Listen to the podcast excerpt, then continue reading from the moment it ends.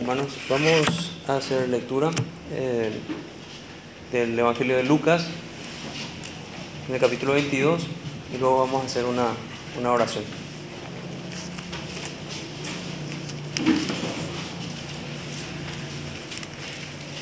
Lucas, capítulo 22. Vamos a estar leyendo desde el versículo 15.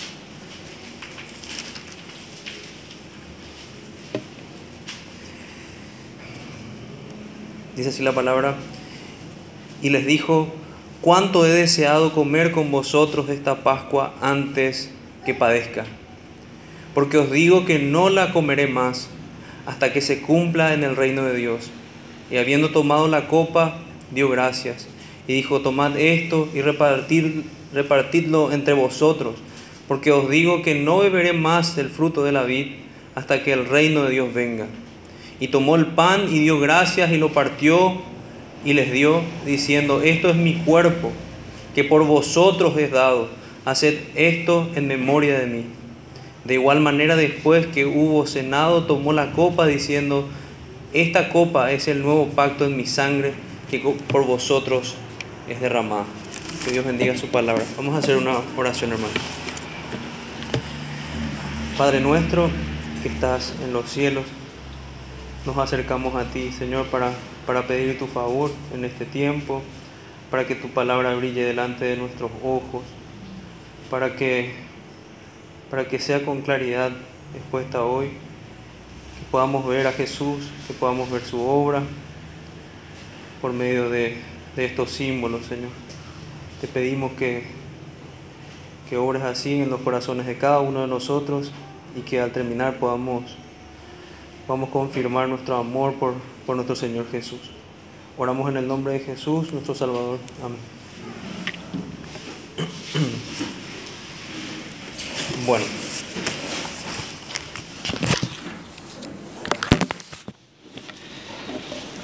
Como título para, para el sermón de hoy, si quieren tomar nota, tenemos la última Pascua y la primera cena del Señor la última Pascua y la primera cena del Señor. En este domingo vamos a hacer una, breve pausa de nuestro texto de Hebreos y vamos a estar enfocándonos netamente en, lo que nos toca, lo que nos va a tocar eh, participar al, terminar el culto, en, la cena del Señor. Entonces, les ruego especial atención para que también nos sirva todo este tiempo como como examinación para entender mejor lo que, vamos, lo que practicamos cada vez que, que celebramos la cena del Señor, la Santa Cena. Entonces vamos a ver qué relación hay entre la celebración de la Pascua y la celebración de la Cena del Señor. Em, vamos a buscar mostrar que nuestra Pascua ya ha sido sacrificada y que por tanto nuestro recordatorio vigente, nuestra ordenanza que tenemos para recordar es la cena del Señor instituida por nuestro Señor Jesucristo, el sacrificio perfecto, el Cordero de Dios quien quitó el pecado del mundo. Me gustaría usar un poquito de nuestra imaginación aquí para, para iniciar, yendo a, a pensar en una familia judía. Este, esta ilustración la, escuché por primera vez de un querido amigo, un pastor, pero que ayuda mucho porque nos lleva a una escena en Éxodo capítulo 12, 26 al 27, porque era un mandato para los judíos compartir de qué se trataba la celebración de la Pascua. Entonces vamos a imaginarnos aquella, una familia judía, un padre, una madre, con, sus hijos, comiendo un cordero. Un cordero es, la cría de, de una oveja que no pasa de un año. Pero no era cualquier cordero. Era un cordero preparado de una manera muy especial. Era un cordero que no le habían roto ningún solo hueso, ni siquiera en el momento de su preparación. Era un cordero asado por completo, servido junto con hierbas amargas, ¿se imaginan? Junto con hierbas amargas. También había, se servía junto con panes sin levadura, acompañado con una especie de salsa preparada con una, un aderezo hecho con granadas, manzanas, dátiles y frutas como esta.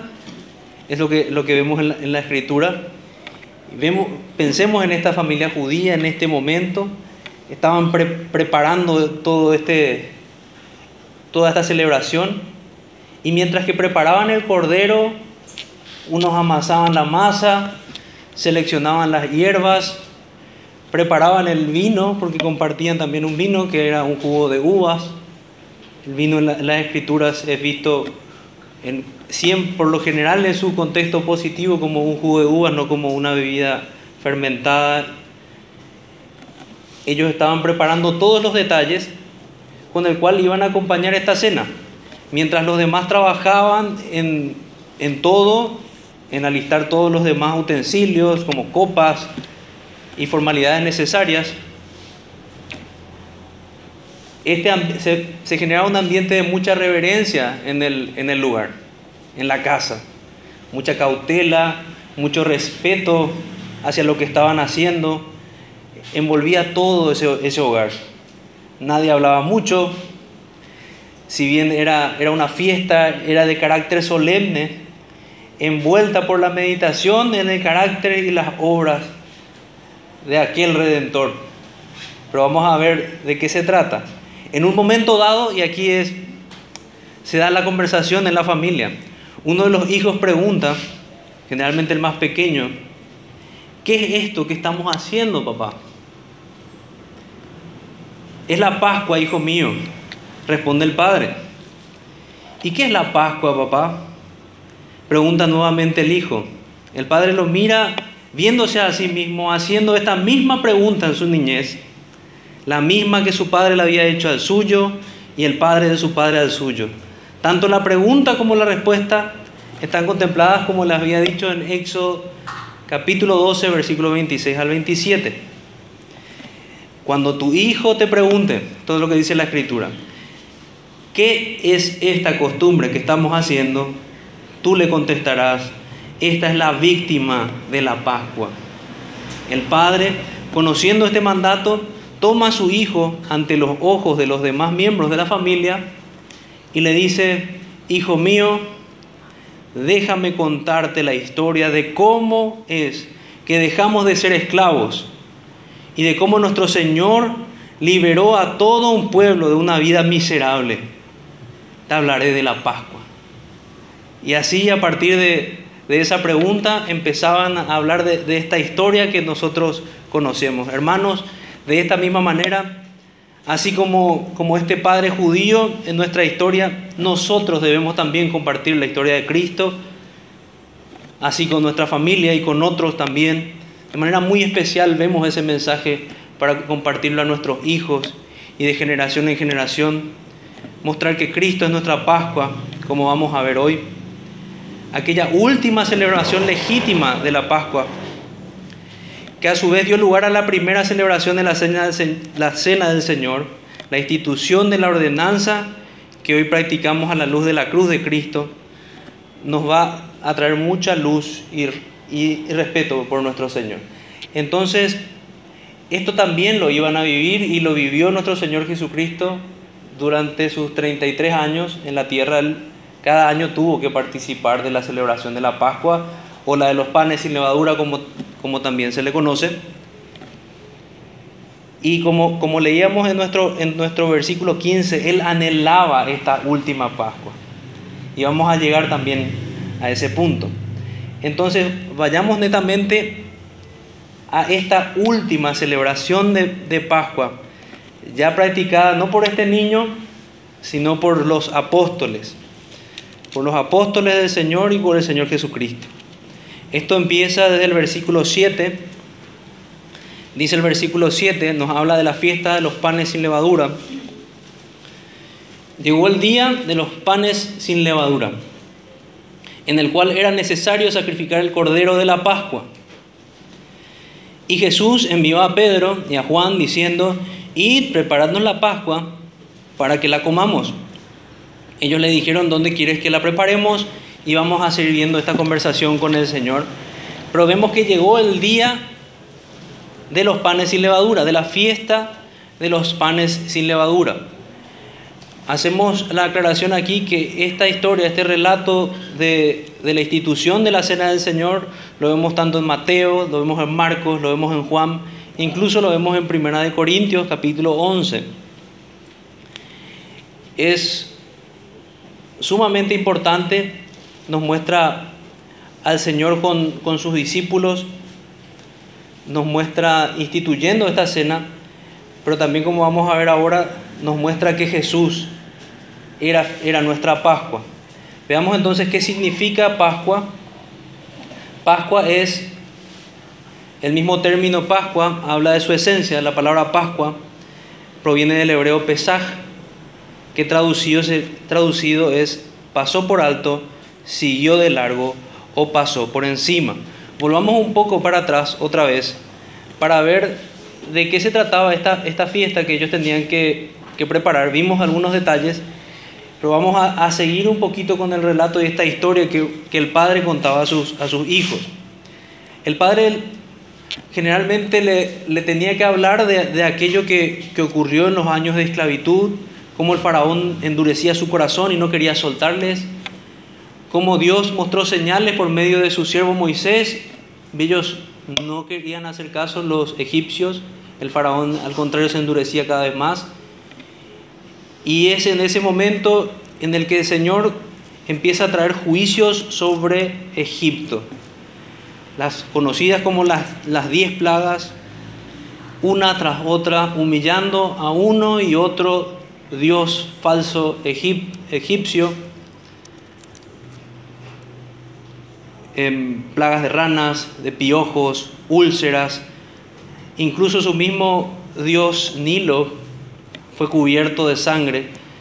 Era evidente que Dios estaba dando un mensaje y aún así esa gente seguía endurecida y seguía manteniendo en esclavitud al pueblo de Dios.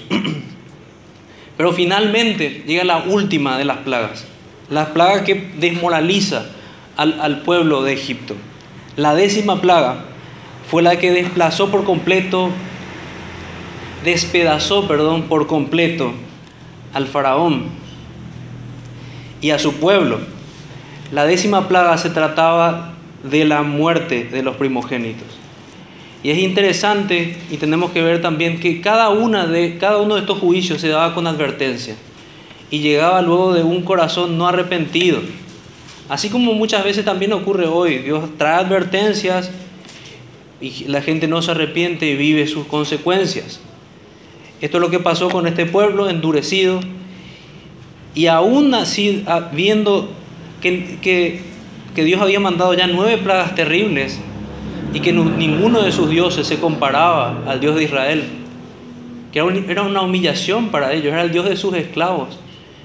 Pero este era el verdadero Dios, un Dios verdaderamente poderoso.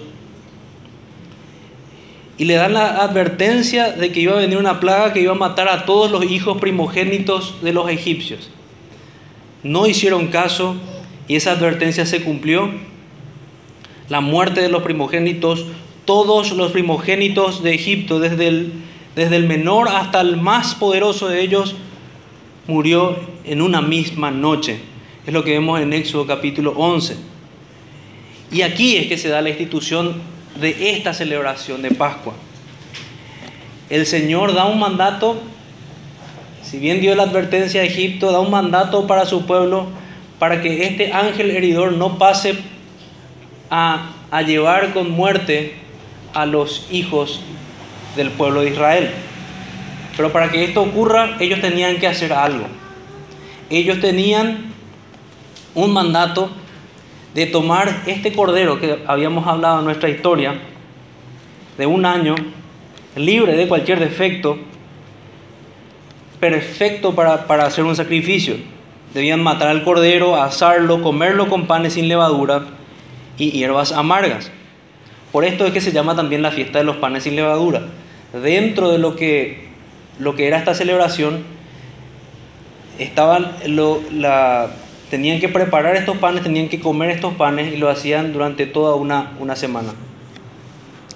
Al comerlo debían hacerlo rápidamente y vestidos como para un viaje Y si alguna porción sobraba del cordero, no podían dejarlo sin quemarla totalmente. La sangre del cordero, cordero la debían poner en, los dintel, en el dintel de la puerta y en los dos postes de la puerta de la casa. La colocaban por encima de la puerta y colocaban por los postes. De esta manera la casa estaba cubierta con la sangre de este, de este cordero. Y nosotros sabemos, así como, como ya habíamos estudiado un poquito más adelante en Lucas 24, que toda la escritura nos habla de Cristo.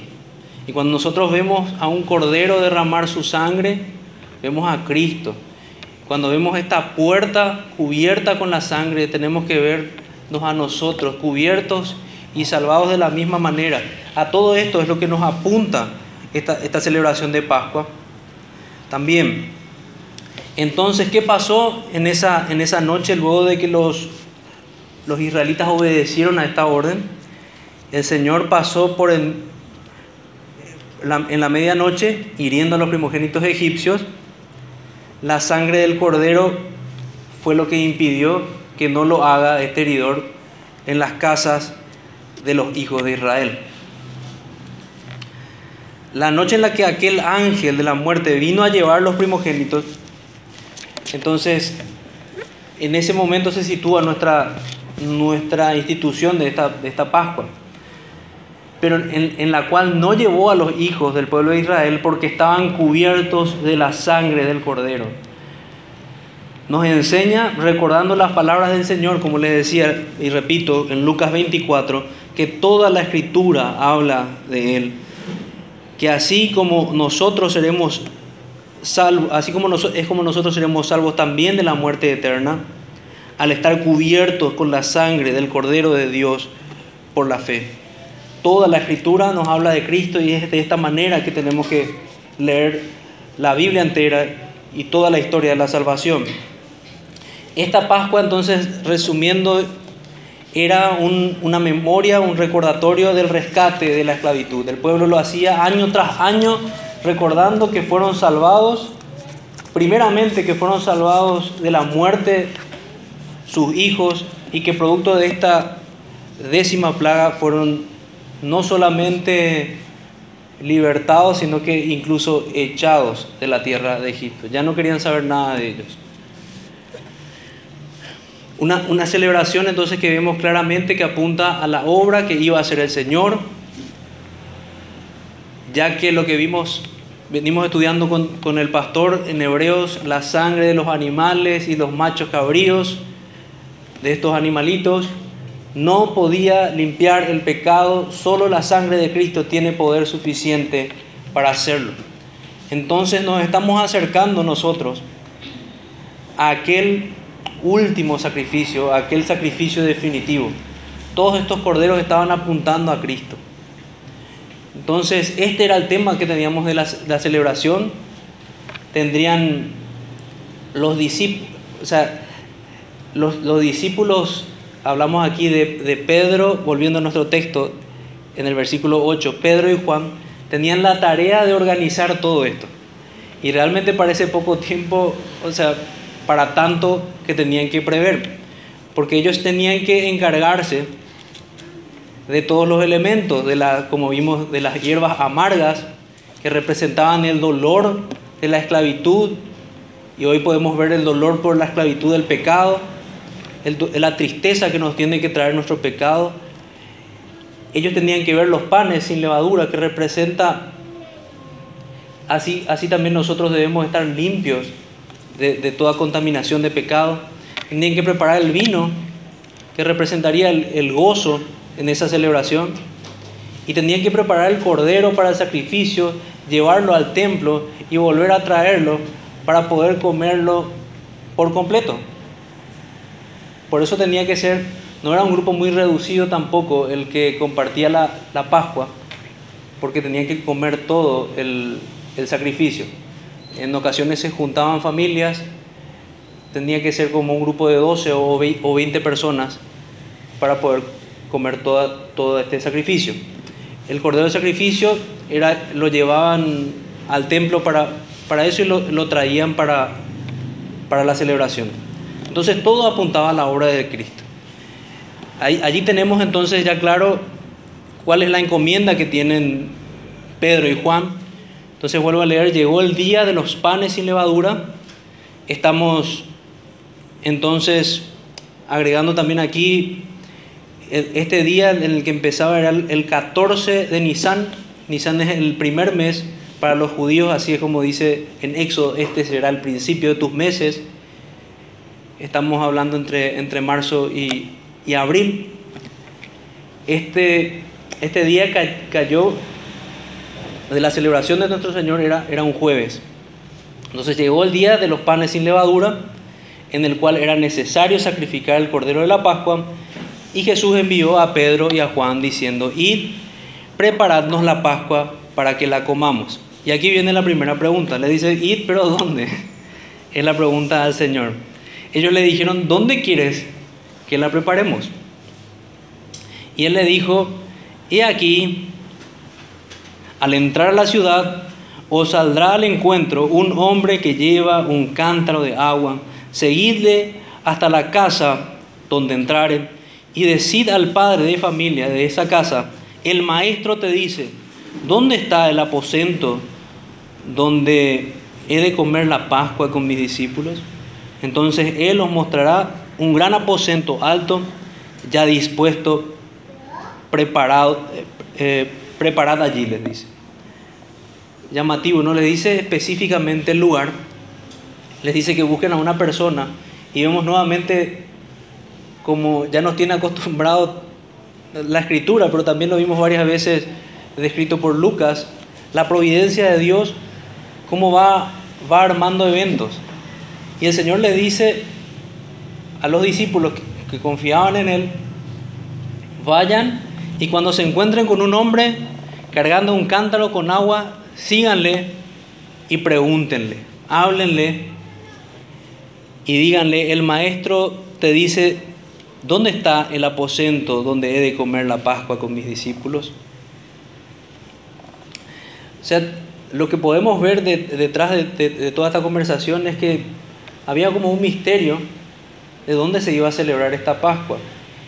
Y la mayoría de los que, los que explican esto dan la razón a que si vemos el principio del capítulo 22, ustedes pueden ver en, los títulos de, de su traducción de Reina Valera, el complot, el complot para matar a Jesús, Judas, dice el versículo 1, estaba cerca la fiesta de los panes sin levadura, que se llama la Pascua, y los principales sacerdotes y los escribas buscaban cómo matarle, porque temían al pueblo.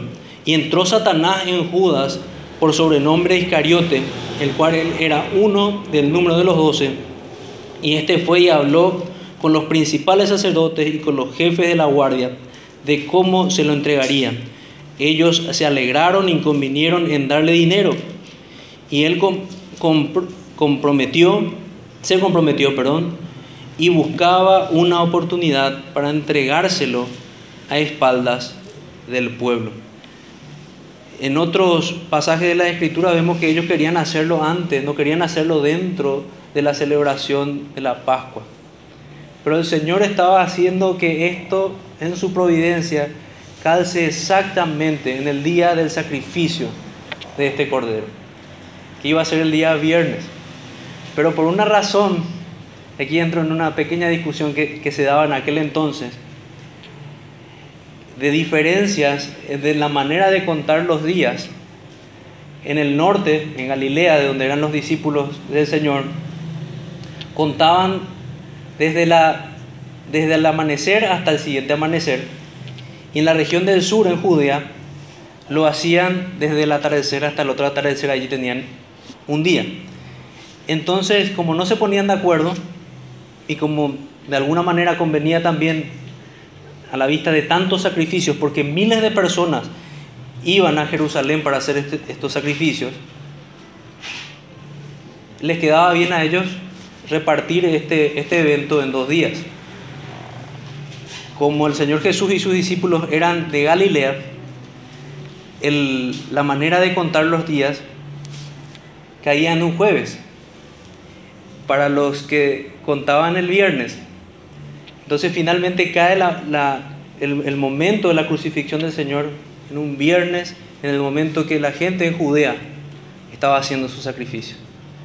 El último sacrificio, el sacrificio final por nuestros pecados, es hecho en el día de la Pascua judía. Entonces, hay un, unas cuestiones aquí. Vemos, entonces estamos, estamos llegando al punto de que, de que esta es nuestra, nuestra última Pascua legítima. Estamos viendo que habíamos visto que Dios, el, el Señor Jesús le encomienda a Pedro y a Juan que preparen hasta el último detalle en el versículo 8. Vimos los elementos, vimos las hierbas amargas, los panes, el vino, el cordero, todo aquello que apuntaba a Cristo.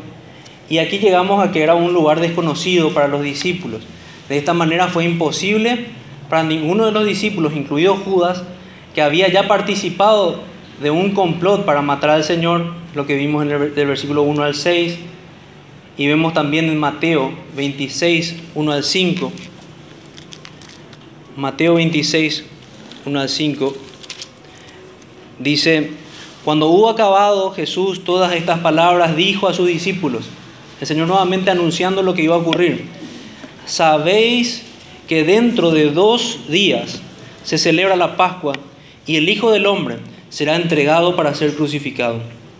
Entonces los principales sacerdotes, los escribas y los ancianos del pueblo se reunieron en el patio del sumo sacerdote llamado Caifás y tuvieron consejo para prender con engaño a Jesús y matarle, pero decían, no, durante la fiesta, no durante la fiesta, para que no se haga alboroto en el pueblo. Ellos no querían hacer este sacrificio durante la fiesta, ni que ser antes.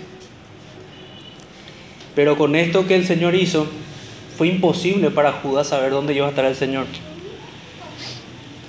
Ni siquiera Pedro y Juan lo sabían hasta antes de encontrarse con, estos, con este hombre que llevaba un cántaro. Algo muy llamativo ya en esa época, parece que, evento raro, ¿verdad? Tal vez pensamos nosotros podría, podrían haber muchos hombres llevando cántaros con agua, pero en realidad eso era más visto por mujeres de hecho, en, las escrituras vemos que era una práctica más de mujeres buscar el agua y llevarla en, cántaros. Entonces ellos van en busca de, este hombre. Hasta, hasta ese momento no sabían el lugar de la celebración. Y lo que vemos detrás es que la hora y tiempo de su muerte estaba en las manos del Señor y no de los hombres. Pedro y Juan debían encontrarse con un hombre desconocido para tener esta información prepararon la, Pascua. Incluso yo una vez que encontraron a, esta persona, que, que, no sabemos si el Señor mismo fue el quien les, les habló, o, o si solamente Él fue guiado, pero sí sabemos, guiado providencialmente, a preparar este lugar. Lo que sí sabemos que conocía al maestro, porque había muchos maestros en Israel. Pero ellos le dicen, el versículo 11, el maestro te dice, ¿dónde está el aposento donde he de comer la Pascua con mis discípulos? Entonces Él os mostrará un gran aposento alto, ya dispuesto, preparado allí, preparado allí. Él sabía de Jesús. Me, nos recuerda a una historia parecida cuando Ananías le da vista al apóstol Pablo. Ya, ya sabía de ese evento, ya sabía con quién se iba a encontrar. Así también creo que, este hombre sabía que se iba a encontrar con sus discípulos. Y, aquí podemos hacer como, como, un paréntesis antes de entrar en lo que, lo que es la cena del Señor, que es bastante importante. ¿Por qué?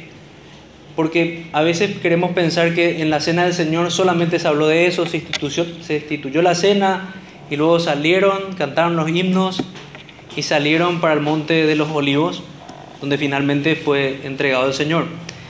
Pero cuando vemos el relato en los distintos evangelios, vemos que había que esta era una era una cena larga.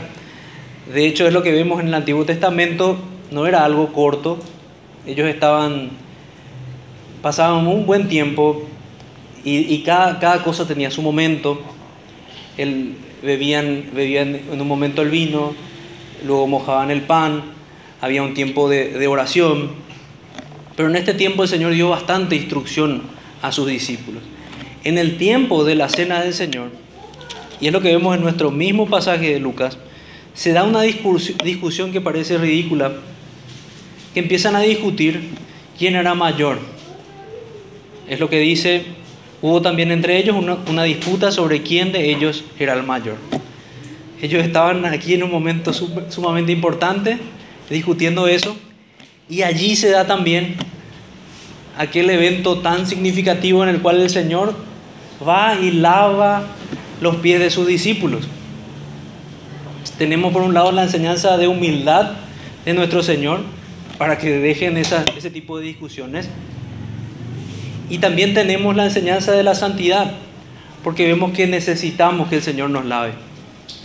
Pero muchas veces queremos responder así como Pedro. Y veamos así la, la, historia. A veces decimos, pero ¿cómo pudieron reaccionar así? Decimos, ¿cómo pudo reaccionar así Pedro? ¿O cómo pudieron abandonarle así? Cuando vemos estas malas actitudes tenemos que tratar de vernos a nosotros también. Pedro le dice al Señor, no me lavarás los pies jamás. Ahí está Pedro. ¿Le parece familiar entonces una, una respuesta así? No estaba entendiendo Pedro. No vas a tener parte conmigo, Pedro, si no lo hago. Entonces Pedro se va al otro extremo y le dice, bueno, lávame completo, los pies, las manos, lávame todo, la cabeza. No es necesario, le dice el Señor, solo tus pies. Solo tus pies. Le habla de uno que vayamos ahí, dice, para, para recordar esta historia. Pero él les dijo, ¿cuál es el mayor? ¿El que se sienta a la mesa o el que sirve? No es el que y aquí está también la enseñanza, mejor dicho, con respecto a esto de la, de la humildad. No es el que se sienta a la mesa, mas yo estoy entre vosotros como el que sirve, pero vosotros sois los que habéis permanecido conmigo en mis pruebas. Yo pues os asigno un reino como mi Padre me lo asignó a mí. Si vamos a, Juan capítulo 13 en adelante, vemos la historia de, de la que les hablaba. Respondió Jesús, versículo 7, y les dijo, lo que yo hago, tú no lo comprendes ahora, mas lo entenderás después. Pedro le dijo, no me lavarás los pies jamás. Jesús le respondió, si no te lavare, no tendrás parte conmigo. Le dijo Simón Pedro, Señor, no solo mis pies, sino también las manos y la cabeza. Jesús le dijo, el que está lavado no necesita sino lavarse los pies, pues está todo limpio y vosotros sois limpios, vosotros limpios estáis, aunque no todos. Ahí le estaba hablando ya de Judas. Entonces tenemos este evento que a veces no lo vemos dentro de esta, de esta última cena. Tenemos también el anuncio que le hace el Señor a Pedro. El anuncio que le hace el Señor a Pedro de que lo iba a negar. No sabemos bien el, orden de, estos eventos porque la, Biblia por lo general lo organiza de manera temática, pero sí sabemos que, que fue en este tiempo. El Señor anuncia y Pedro responde aquí, aunque todos se escandalicen de ti, yo nunca me escandalizaré. Mateo 26, 33. Me negarás tres veces, Pedro, le dice en el versículo 34. Y vuelve a responder Pedro, aunque sea necesario morir contigo, no te dejaré. Tal vez Pedro tenía ese deseo, tal vez no era sincero, pero no conocía su corazón. Él no conocía realmente cómo él iba a reaccionar. Pedro tristemente termina negando al Señor, pero eso también se ve en esta cena. El Señor anuncia la traición de Judas versículo 21, uno de vosotros me va a entregar, es lo que dice el Señor. Y, dice en Juan 13, 27, lo que vas a hacer, hazlo pronto. Y ellos pensaban que Judas iba a comprar algo, en el versículo 29. Y dice que Judas tomó un bocado y salió. Y allí también se cumplía lo que decía el versículo 26, al que diere el, diere el pan mojado, ese, ese es. Pero ellos no se daban cuenta, no, pensaban, fue una sorpresa para ellos que sea Judas aquel traidor. También en este contexto vemos aquel mandamiento nuevo de amarnos unos a los otros como el Señor nos amó.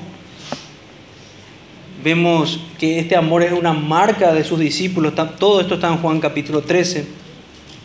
Vemos la promesa del Espíritu Santo. Vemos que, que Jesús es la vid verdadera y separados de Él no podemos hacer nada. Vemos que el mundo va a aborrecer a los discípulos. Vemos que el Señor anuncia su muerte. Y vemos algo precioso que en Juan 17 vemos aquella oración sacerdotal. El Señor Jesús ora por sus discípulos y aquí ora de manera profética también por nosotros. Nosotros sabemos que Él, habla también de aquellos que, que iban a creer por el testimonio de los discípulos. El Señor estaba orando. Todo esto, este, este gran contenido tenemos en esta cena. Y me pareció bien dejarlo así de manera eh, breve para que sepamos y tal vez después podemos ir punto por punto a eso en casa y reflexionar en, cada una de esas enseñanzas.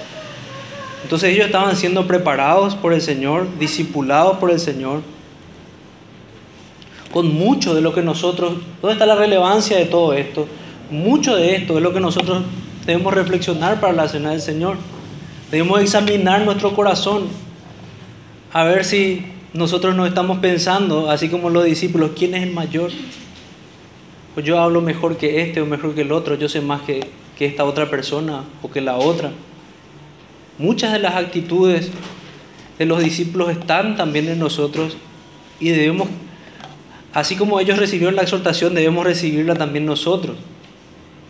Debemos examinarnos, es lo que nos dice la palabra, si es que estamos o no en la fe, no sea que nuestro caso sea el de Judas.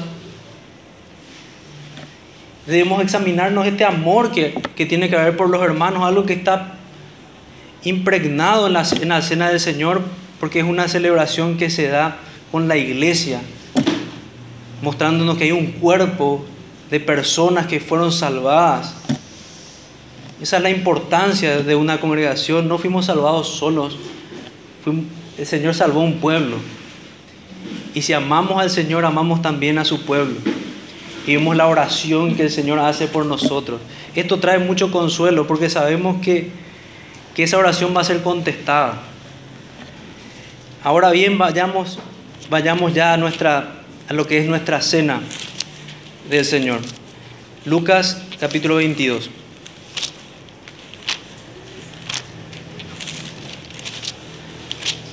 Entonces vimos que era la última celebración de Pascua, el Cordero Pascual, el verdadero, el Cordero de Dios que quita el pecado del mundo, iba a ser sacrificado al día siguiente.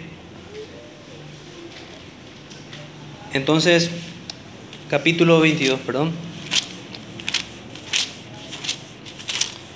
Capítulo 22. Y lo que leíamos del anhelo del Señor. El Señor anhelaba, con ese versículo habíamos iniciado nuestra lectura y Él dijo, cuánto he deseado comer con vosotros esta Pascua. Año tras año Él veía aquel sacrificio por el cual Él había entrado al mundo, aquel sacrificio que Él tenía que hacer. Y por medio de esta celebración, Él veía aquello que se iba a cumplir en tan solo unos años. El Señor anhelaba cumplir con su, con su obra, anhelaba terminar su trabajo por el cual Él vino a la tierra, anhelaba también el fin de su humillación en este mundo y su exaltación. En la oración de, de Juan 17 dice, Padre, aquella gloria que tuve contigo antes de que el mundo fuese, Él quería que le sea de vuelta. Él quería volver a aquella comunión perfecta con su Padre. Él anhelaba esa final victoria. Por el gozo puesto delante de él, sufrió la cruz. Es lo que vemos en las escrituras. también vemos que Él en este momento anuncia una, una cena futura. Porque dice el versículo 16, porque os digo que no la comeré más hasta que se cumpla en el reino de Dios. Y es otra de las cosas que nos recuerda la cena del Señor. Un día vamos a estar sentados ante la mesa con nuestro Dios, compartiendo pan y vino, compartiendo su victoria, gozosos en su comunión. La muerte del Señor anunciamos hasta que Él venga. Es lo que dice el apóstol Pablo al hablar de esta ordenanza en 1 Corintios 11, 26. La victoriosa muerte, la muerte que venció a la muerte, la que rompió las cadenas de nuestro pecado y nos hizo libres para Él, la muerte que nos dio vida y nos salvó de estar bajo la ira de Dios. De esta muerte hablamos, la muerte de Cristo. John Owen decía en el título de su libro, vida por su muerte. Tenemos vida por la muerte de Cristo. Entonces vayamos rápidamente a los elementos que habla allí. Tanto el versículo 17 habla de lo mismo de, alguna manera que el, que el 16. Y habiendo tomado la copa, dio gracias y dijo, tomad esto y repartirlo entre vosotros. Perdón, el 18 al que me refería. El 17 le da la orden de repartir, así como lo vamos a hacer nosotros hoy. Repartir los elementos a cada uno, el pan y el vino ya no había hierbas amargas, solamente pan y vino. Versículo 18, porque os digo que no beberé más del fruto de la vid hasta que el reino de Dios venga. Nuevamente recordándonos de aquel evento futuro en el cielo, en el cual vamos a compartir esta cena con Él. Y aquí vienen los elementos. Y tomó el pan y dio gracias, y lo partió y les, di, y les dio diciendo, esto es mi cuerpo que por vosotros he dado a hacer esto en memoria de mí. Entonces vemos que el pan representa el cuerpo del Señor castigado por causa de nuestros pecados, molido por nuestros pecados. El castigo de nuestra paz fue sobre él y por su llaga fuimos nosotros curados. Es lo que dice Isaías 53. Jesucristo es nuestro alimento espiritual. Él es el pan del cielo. Así como lo estudiamos en sermones anteriores. Él es el pan del cielo es lo que recordamos también con este elemento. Y por otro lado vemos la copa. En el versículo 20 dice, de igual manera después de que hubo cenado, tomó la copa diciendo, esta copa es el nuevo pacto en mi sangre que por vosotros se derrama. La copa entonces representa la sangre derramada a favor de su pueblo, la sangre del nuevo pacto el antiguo demandaba obediencia al hombre, el antiguo pacto. Obediencia para vivir y castigo por su desobediencia. Este nuevo pacto demanda la obediencia de Cristo y pone por todo el castigo sobre sus hombros. Es un pacto de pura gracia, un regalo del cielo para nosotros. Cristo sufriendo los dolores que nosotros debíamos experimentar, los tormentos que debíamos llevar nosotros en el infierno, la ira de Dios cayó sobre él. Él era aquel cordero de la propiciación que se presentaba en el templo para ser propicio a un Dios airado. Y solamente por su sacrificio nosotros podemos ser hechos, así como esta palabra dice, ser hechos propicios, agradables delante de Dios. Entonces, después de tener una copa llena de maldición, como habla en Gálatas, hoy tenemos una copa llena de bendición la que nos extiende Cristo. Debíamos beber otra, pero a esa se nos adelantó nuestro Señor, nuestro precioso Salvador, librándonos de la muerte de aquel veneno mortal que contenía nuestra copa, llena de pecado, llena de, del castigo y, la maldición que, que merecía el pecado. Él la bebió hasta lo último. Y ahora ya no, esta, esa copa está vacía, no queda nada para beber para nosotros. Él nos extiende otra copa, una copa de bendición, una copa que representa la gloria con Él en el cielo, su compañía, su perdón, su brazo extendido para nosotros. Nos muestra a nuestro Dios favorable como un padre que se acerca a sus hijos. Eso también, esta intimidad de un padre con sus hijos, vemos, vemos también en esta celebración, porque era una celebración que Jesús la hizo con sus discípulos, con sus apóstoles, en un círculo muy íntimo. Así sigue siendo. Esto es una celebración para los creyentes, para aquellos que, que aman al Señor Jesús. Nos recuerda el amor por los hermanos, como decíamos antes, que somos parte de un cuerpo, de una familia. Nos recuerda el trato familiar y paternal del Señor. Y puede ser celebrado solo por quienes conocen al Señor. Por eso un montón de advertencias en las escrituras que nos examinemos si estamos en la fe, nos examinemos a nosotros mismos. De lo contrario, nosotros estaríamos siendo culpables de la sangre de Cristo. La cena del Señor, finalmente, ya cerrando, la cena del Señor es una predicación del Evangelio que podemos percibir con nuestros sentidos. El Señor nos recuerda su obra perfecta en la cruz por medio de símbolos. Hágase la salvedad aquí que, el cuerpo y la sangre de Cristo, eh, literalmente, como lo enseña el catolicismo romano, es un error, es un absurdo, ya que Cristo mismo estaba presente allí con ellos. Esta herejía conocida como la transubstanciación, era literalmente el cuerpo y la sangre de Cristo, esto no es así. Incluso si vamos al extremo de esta idea, esto sería canibalismo, porque implicaría comer y beber carne y sangre humana.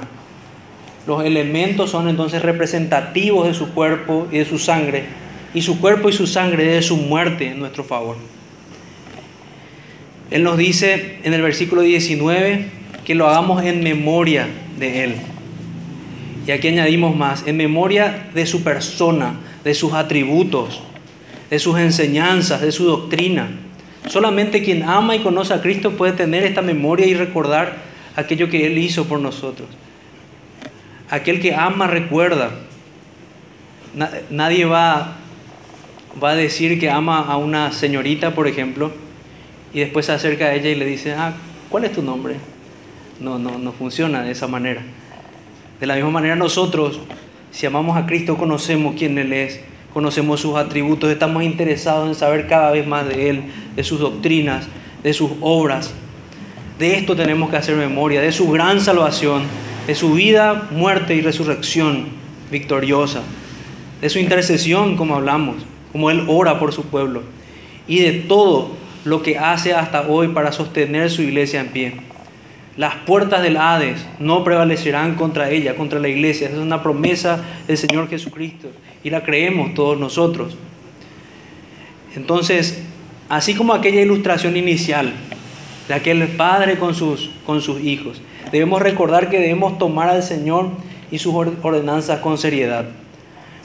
Como un testimonio para nuestros hijos, quienes nos ven esta es la manera en que la palabra de Dios es preservada de generación en generación. Este es un testimonio también al mundo. Y podemos, al entender todo lo que vimos, podemos entender lo que dice 1 Corintios capítulo 5, versículo 7. Limpiaos pues de la vieja levadura, para que seáis nueva masa, sin levadura como sois, porque nuestra Pascua, que es Cristo, ya fue sacrificada por nosotros. Entonces, hermanos, entendemos que la celebración de la Pascua apuntaba al sacrificio de Cristo como el Cordero de Dios para librarnos de la muerte eterna. Entendemos también, en segundo lugar, que habiendo sido sacrificado Cristo, nuestra Pascua, ya no participamos de ella con nuevos sacrificios, sino que en obediencia a Cristo participamos de la celebración de la cena del Señor. Proclamamos la victoria alcanzada por su muerte. La Pascua es Cristo y por tanto nuestro memorial no es ya la Pascua. Nuestro memorial es la cena del Señor. La Pascua ya ha sido sacrificada, no tenemos por qué sacrificar más Pascua. No recordamos aquel Cordero Pascual una, una vez al año, sino cada vez que nos reunimos a celebrar la cena del Señor. Lo hacemos de manera especial nos recordamos de Cristo. Concluimos también, en tercer lugar, que la transustanciación es una herejía de la iglesia romana, Los elementos no se convierten literalmente en el cuerpo y la sangre de Cristo, sino que los representan. Tenemos también que la cena del Señor nos recuerda el trato familiar y paternal del Señor. Vimos esto. Vimos también que debemos practicar la cena del Señor en memoria de nuestro Señor. Si lo amamos, lo vamos a tener en la mente y en el corazón. Y por consiguiente, la cena del Señor va a ser un anhelo a la par de un verdadero alimento espiritual para nosotros. Y por último, el Señor Jesús sigue estando presente en la celebración de la Cena del Señor. Así como estuvo con sus discípulos, su presencia está con su pueblo al participar. Esto es lo que tenemos, esta es la bendición que tenemos en nuestras manos en esta mañana. Hermanos, para finalizar este tiempo, vamos a hacer una oración y vamos a, a participar de la celebración de la, la Cena del Señor. Padre nuestro que estás en los cielos, te agradecemos mucho, Señor, mucho por, por las diferentes maneras que nos predicas el Evangelio, por los diferentes símbolos, parábolas, ejemplos, Señor, sencillos para nosotros, para que nuestra mente pueda ser impregnada de tus verdades, de tu palabra, de tu obra. Sensibiliza nuestro corazón, Señor que nosotros valoremos más a Cristo, nos entristezcamos más por nuestros pecados y anhelemos más su venida, su compañía y su presencia en medio de nosotros. Oramos, Señor, en el nombre de Jesús, nuestro Salvador. Amén.